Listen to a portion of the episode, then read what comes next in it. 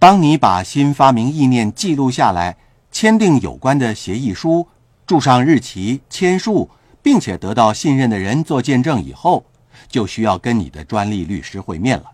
迈克尔，感谢你今天跟我们讨论了有关保护知识产权和专利权的问题。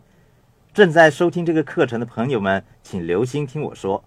你的创意不是每一个都有价值，但千万不要认为他们没有价值，明白吗？把他们看作是你的头号财产，迈克尔，谢谢你，谢谢。